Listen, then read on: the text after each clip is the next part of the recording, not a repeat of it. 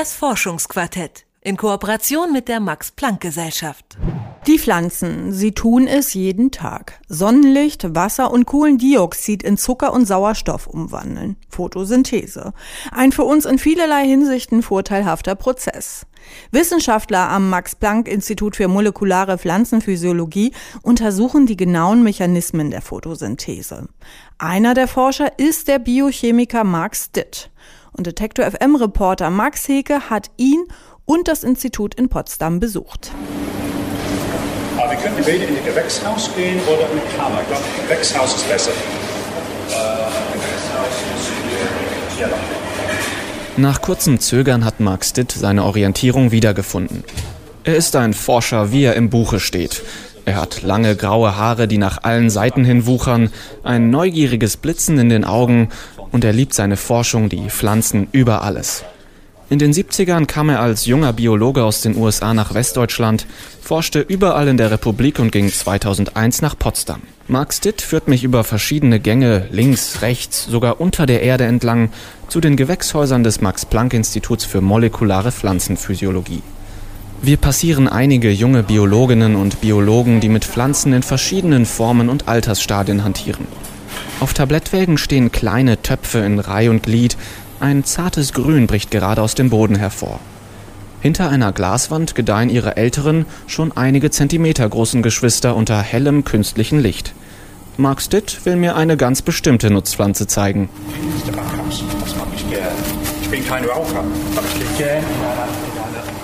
Es ist angenehm warm beim Tabak, die Luft ist etwas zu feucht für meinen Geschmack und die Pflanzen stehen unter intensivem, sehr hellen orangenen Licht.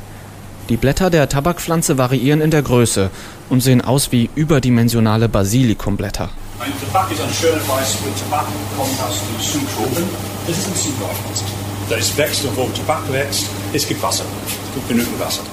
C3-Pflanze, richtig. Mein Besuch dreht sich ja nicht nur um den Duft der Tabakpflanzen. Pflanzen betreiben Photosynthese. Sie wandeln Wasser, Sonnenlicht und Kohlendioxid in Zucker und Sauerstoff um. Soweit, so gut. Aber so einfach ist es natürlich nicht. In seinem Büro schildert Mark Stitt, wie es überhaupt zur Photosynthese gekommen ist. Die Photosynthese entstand lange, lange, lange her mit kleinen Bakterien. Und das war in einer Welt, wo es gab 20% Kohlendioxid in der Luft. Und jetzt haben wir 0,03%. Die Pflanzen waren ganz zufrieden. Ja, und die haben ganz fröhlich eigentlich Mechanismen entwickelt für die Kohlendioxidbindung, die relativ hohe Kohlendioxidkonzentrationen bräuchten. Über Jahrmillionen verringerten Algen, Bakterien und Pflanzen die Menge an Kohlendioxid in der Luft und steigerten die Sauerstoffkonzentration. In der Erdgeschichte entstanden zunächst die C3-Pflanzen. Dazu zählen Reis, Weizen, Kartoffeln und eben Tabak. Schaut man sich ein Blatt unter Vergrößerung an, sieht man kleine Spaltöffnungen. Durch diese Öffnungen kann das Kohlendioxid in die Blätter gelangen. Dabei wird Wasser abgegeben. Dann wird's komplizierter.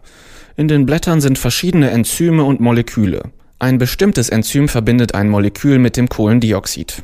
Es entsteht ein neues Molekül, das der C3-Pflanze ihren Namen gegeben hat. 3-PGA.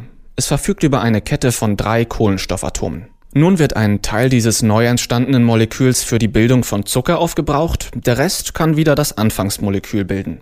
Es entsteht ein Zyklus. Allerdings weisen C3-Pflanzen einen erheblichen Konstruktionsfehler auf. Die haben die Kohlendioxidkonzentration so weit nach unten geholt, dass die, die Reaktion mit Sauerstoff fängt an zu konkurrieren und dann werden die schlicht limitiert durch die verfügbare Kohlendioxid. Das Enzym kann nämlich statt mit Kohlenstoff auch mit Sauerstoff reagieren. Dann wird Energie verwendet, die nicht für die Erzeugung von Zucker zur Verfügung steht. Das ist dieser Sundenfall, diese Fail-Konstruktion sozusagen. C3-Pflanzen benötigen also relativ hohe Kohlendioxidkonzentrationen, um nicht mit Sauerstoff zu reagieren. Außerdem vertragen sie Hitze nicht so gut. Wird es zu warm, schließen die Pflanzen die Spaltöffnungen, damit kein Wasser austritt. Das heißt aber auch, dass sie weniger CO2 aufnehmen und weniger Zucker bilden können. Über die Zeit veränderten sich die natürlichen Bedingungen und es entstanden Alternativen, erklärt Mark Stitt. Die tiefste Punkt für Kohlendioxidkonzentrationen waren so ungefähr 22 Millionen her bei den verschiedenen Eiszeiten. Manche Pflanzen haben eine Methode entwickelt, die Kohlendioxidkonzentrationen innerhalb den Blättern zu erhöhen. C4-Pflanzen nennt man sie. C4-Pflanzen sind echte Upcycling-Experten. Im Außenbereich der Pflanze ist ein anderes Enzym als in den C3-Pflanzen aktiv. PEP-Carboxylase, also PEP heißt nicht PEP, wie wenn man aufwecken muss. Eigentlich ist es ein, chem ein chemischer Stoff genannt Phosphoinylpyruvat. Die Enzym heißt PEP-Carboxylase. Dieses Enzym reagiert nicht mit Sauerstoff.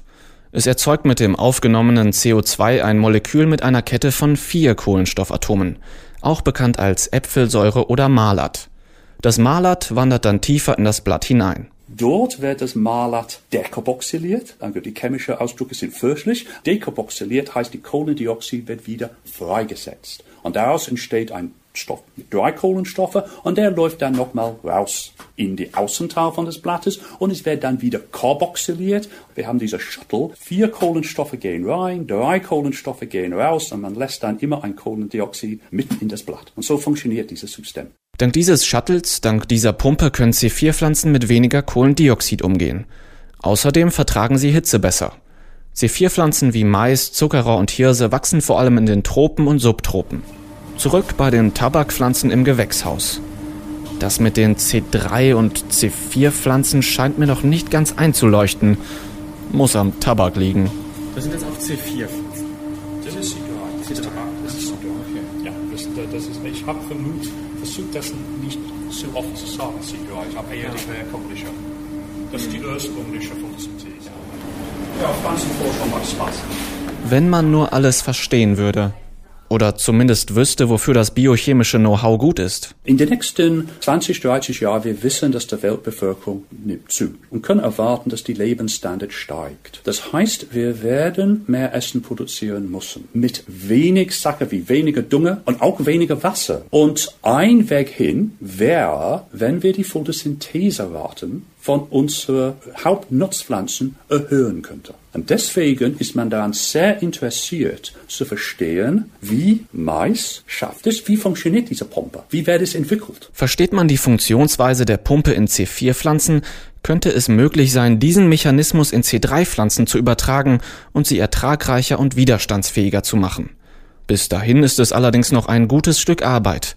Mark Stitt und sein Team in Potsdam unterstützen den amerikanischen Wissenschaftler Thomas Brutnell, der die Entwicklung von Mais C4 und Reis C3 vergleicht. Die geniale Überlegung von Tom war, lass uns first die Annahme machen, dass es gibt ein Basisprogramm, das ist ähnlich im Reis und Mais. Die R und die M ist die einzige Unterschied zwischen Reis und Mais. Ja, wenn man es ganz schlecht ausspricht wie ich und auch nicht weiß, wenn es buchstabiert, ist vielleicht eine gute Analogie. Aber was wir eigentlich finden muss, ist die R und die M. Um den Unterschied zwischen Reis und Mais ausfindig zu machen, reicht die molekulare Ebene allerdings nicht mehr aus. Die Forscher untersuchen die Genaktivität der beiden Pflanzen. Reis und Mais haben übrigens mit je 30 bis 40.000 Genen jeweils mehr Gene als der Mensch. Die Biologen konnten viele Gene identifizieren, die in beiden Pflanzen ähnliche Aufgaben übernehmen. So konnten sie den Kreis der verdächtigen Gene verringern. Außerdem kennen die Wissenschaftler die Aufgaben vieler Gene sehr genau. Unter ihnen gibt es eine bestimmte Gruppe, Mark Stitt nennt sie Manager-Gene, die besonders im Verdacht stehen, für den Unterschied verantwortlich zu sein. Also man kann im Grunde einen Manager-Gene erkennen, vielleicht kann man einen Manager auch erkennen von seinen Kleidern, man kann die erkennen von ihren Sequenzen. Die müssen Dinge machen, wie zum Beispiel an, an, an DNS binden oder die haben ganz typische Strukturen. Es gibt auch Manager-Genen, Ihre Rolle ist nicht etwas anzuschalten, sondern etwas abzuschalten. Das heißt, sie zerstören andere Gene oder zerstören andere Proteine. Die erkennt man auch. Allerdings gibt es mehr als 3000 dieser Manager-Gene im Mais. Zu viele, als dass man sie alle genau untersuchen könnte. Die Forscher erwiesen sich als echte Amateurkriminologen. Sie erstellten Profile, die die Aufgaben und Eigenschaften der Manager-Gene umfassen. So fanden sie im Mais bestimmte Gene, die mit der Pumpe für die Photosynthese in Zusammenhang stehen könnten. Jetzt wird die Fahndung aufgenommen. Wir nennen es manchmal Association by Guilt. Das heißt, jemand ist verdächtig, dass er in die falsche Platz die falsche Zeit oder die richtige Platz die richtige Zeit. Es ist natürlich immer möglich, und das wissen die Polizei auch Gott sei Dank, dass manchmal jemand ist da, aber der hat die Tat nicht verübt. So, das ist Association by Guilt. Der nächste Schritt natürlich ist, dass man ganz gezielt mit äh, gentechnischen Methoden diese verdächtigte Managers ausschaltet und man fragt, ob der Prozess nicht mehr so abläuft. Und das muss noch gemacht werden, aber wichtig ist, dass man die überhaupt identifiziert hat, so dass man nicht mit so 3000, sondern man kommt runter auf so fünf oder sechs Kandidaten, die man dann detailliert bearbeitet. Da noch keine Ergebnisse vorliegen, verlasse ich Mark Stitt und das Max-Planck-Institut für molekulare Pflanzenphysiologie. Draußen ist es kalt und windig, ein grauer und trüber Wintertag. Das Gewächshaus des Instituts strahlt von außen hell und warm in orangenem Licht. Drinnen stehen gerade hunderte Pflanzen, in denen Moleküle über Enzyme mit Kohlendioxid reagieren und Managergene andere Gene an und abschalten und Biologinnen und Biologen forschen und züchten und atmen. Das war eine Reportage von Max Heke. Er hat das Max-Planck-Institut für molekulare Pflanzenphysiologie in Potsdam besucht. Das Forschungsquartett in Kooperation mit der Max-Planck-Gesellschaft.